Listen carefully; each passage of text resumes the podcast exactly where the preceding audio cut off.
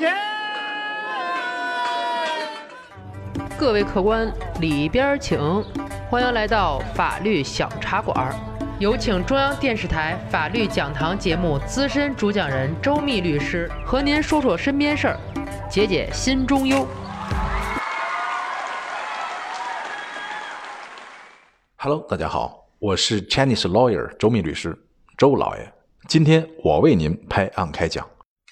这期节目叫“小三儿变原配，原配变小三儿”，说着是有点乱，不过按着时间顺序听，您就听明白了。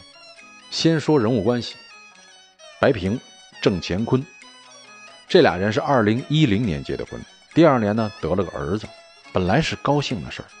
但是因为照顾孩子闹出了好些矛盾，比如说孩子吃什么、喝什么，头疼脑热是该扛着还是该去医院？去去哪个医院？是特需还是普通？是专家还是一般大夫？类似这样有太多的矛盾了。白萍女士跟大多数妈妈一样，想给自己孩子最好的。郑乾坤呢，毕竟是男同事，没那么仔细，所以白萍老是说郑乾坤不关心孩子。这话听一回两回也就算了，常听，郑乾坤也烦了。有了第一次抬杠，就有了第二次、第三次，后来是越闹越生分。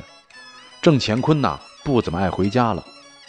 白平啊，就叫来了自己娘家妈帮忙，一边呢是忙孩子，一边忙工作，也带着生气，所以就顾不上郑乾坤了。爱回来不回来吧？那郑乾坤干嘛去了？他呢，一开始是跟朋友、同事、同学聚个会，喝个酒，抱怨抱怨，发泄一下什么怨气的。后来人家也都听烦了，说：“乾坤呐，你别老说这个了，行吗？烦不烦呢？换个环境就好了，走吧。”这些朋友啊，就带着郑乾坤去钓鱼呀、跑山呀、唱歌。如此一来，不歇个日子，郑乾坤还真换了心情了，真不烦了。不过这里边还有一个原因。郑乾坤认识了一个女性朋友小琪，跟小琪在一起啊，郑乾坤觉得挺高兴的，小琪也觉得跟郑乾坤在一起挺快乐的，这俩人慢慢的就发展成了男女朋友。郑乾坤呐，这就更不着家了。白平虽然带着气，也忙着自己的事情，但是架不住两三个月见不着人。白平开始给郑乾坤打电话，一开始郑乾坤还接电话，但是。俩人话不投机，没两句就开启了吵架模式。白平这边怒气冲冲的：“你儿子还管不管啊？孩子病了，你听见没有啊？我妈又不是保姆啊，保姆你还得给钱呢。”郑乾坤本来呢还是想对付两句的，一听白平这气哼哼的劲儿啊，一下就烦了：“你爱咋地咋地，挂吧。”几次三番都是这个情况，郑乾坤是烦透了，彻底不回家了。这一来，让小琪跟郑乾坤走的就更近了。不久，俩人还同居了。这个事儿让白平知道了，一次带着亲友把两个人堵了个正着。白平也是气坏了，上去就给小琪挠了个满脸桃花开。闹到这一步，俩人就谈到了离婚了。小琪怂恿郑乾坤跟白平分财产，要分得仔细，不能吃亏。郑乾坤呢，知道自己这事儿办得不地道。不好意思跟白平计较财产问题，而且毕竟还有个儿子，不能不管不顾，所以双方协议离婚。郑乾坤净身出户了。小琪会说话，没事留得青山在，咱们还能挣钱，也没有过分纠缠。就这样，原本郑乾坤的房子就变更为白平一个人的了。这事儿呢，也就这么过去了。郑乾坤跟小琪在一起。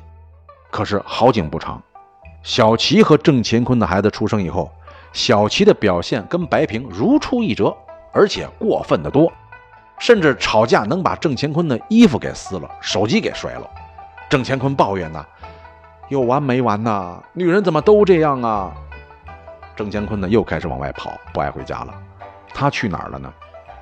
其实，郑乾坤跟白萍离婚以后。因为有共同的孩子，而没有完全断掉联系。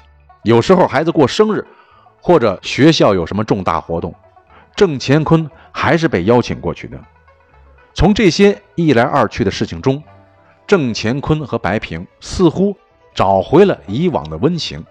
加上孩子长大了，也会带给两个人很多感动。正所谓风水轮流转呐，这回小齐把白平郑乾坤逮了个正着，小齐倒是没挠白平，但巧得很，骂的那些话都是白平骂过的，什么小三儿啊，破坏别人家庭啊，臭不要脸啊什么的。白平啊是生气又窝火，我明明的原配啊，你一个小三上位还骂我是小三儿，这是何道理？总之，最后闹到了。郑乾坤又和小齐离婚，跟白平复婚，这还不算完。不久之后，郑乾坤因为疾病而去世，小齐又找上门来，要求代表孩子继承郑乾坤的房。不知道各位听友是否还记得啊？在郑乾坤和白平离婚的时候，郑乾坤已经把房子过户给白平了。小齐啊，并不否认这一点，但是他认为郑乾坤改嫁回去。这房子就成了白平跟郑乾坤的共同财产了。不知道听众朋友心里有没有了答案呢？还是我说说你听听。小齐应该是搞混了一件事儿，在一九九三年最高法公布的关于人民法院审理离婚案件处理财产分割问题的若干具体意见第六条规定，一方婚前个人所有的财产，婚后由双方共同使用、经营、管理的。房屋和其他价值较大的生产资料，经过八年；贵重的生活资料经过四年，可视为夫妻共同财产。但是在二零零一年颁布实施的《婚姻法司法解释一》第十九条当中规定，夫妻一方所有的财产不因婚姻关系的延续而转化为夫妻共同财产。